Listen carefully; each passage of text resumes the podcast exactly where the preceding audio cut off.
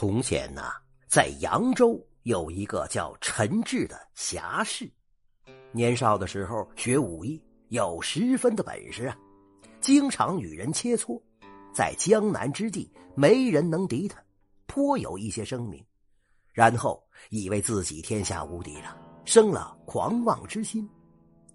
有一天呢，陈志游玩至常州的街头，这个时候天色也有点晚了。正感到没趣的时候，忽听得有人大声叫好。原来呀，是路边有一个卖艺人正在使着一口大刀在那卖艺呢。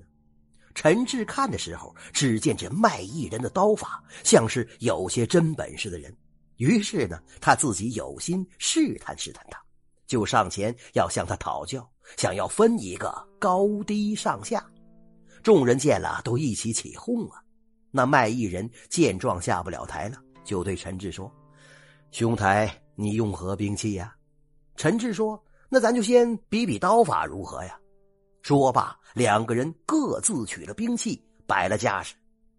陈志轻视那个人，十几个回合下来，竟然被那卖艺人把大刀给绞了。众人见了，不禁大声叫好啊！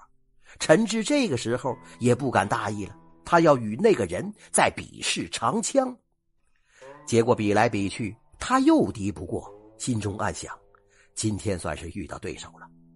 接下来他又想和那个人赤手相搏，嘿，没想到又败了。这个时候，陈志觉得丢了脸了，走出人群，本来想一走了之，但是心里又想：今天见到高人了呀，想来对方的师傅肯定是不平凡呐。若是能仿到那个名师，何愁学不到真本事啊？于是他暗中观察，只见那个卖艺人呐，只身一个罢了，并不求财，只是对大家说学武有何妙处。这陈志啊，闻听之后觉得不能理解。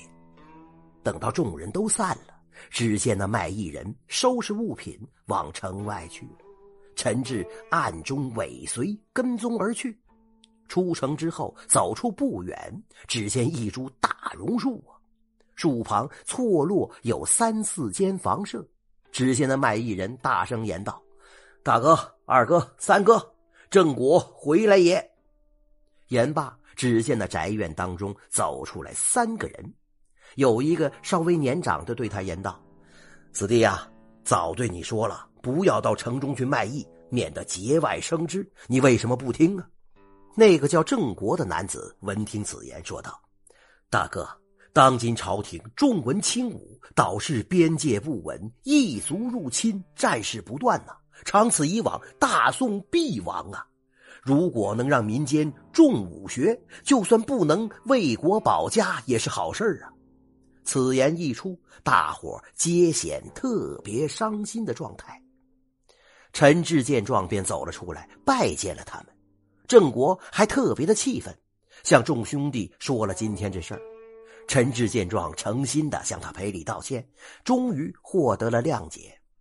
五个人围坐一桌，饮酒畅谈，颇为的惬意。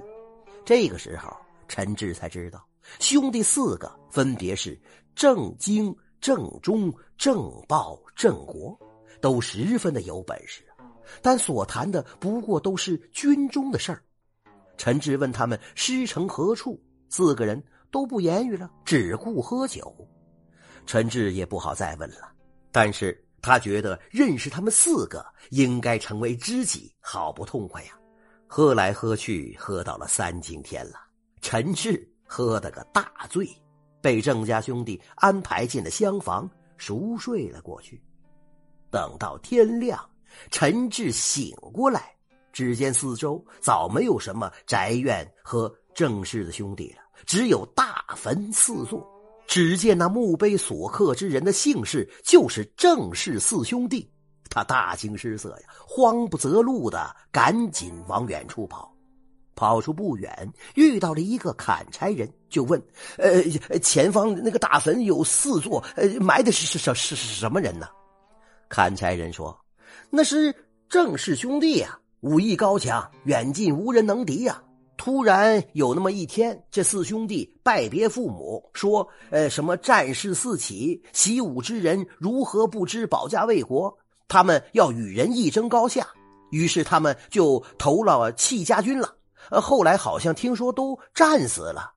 呃，老百姓就感念他们的英烈，出资建坟，奉养他们的父母，一直到老。陈志听了这话，于是生了惭愧之心。他心说道：“生之保家卫国，死之为国分忧，真乃鬼节也呀！”有感于此，陈志远投福建，从军报国去了。这真是啊，侠士巧遇卖艺人，未探真相登家门，醒来方知似鬼节，赤诚一片报。国魂。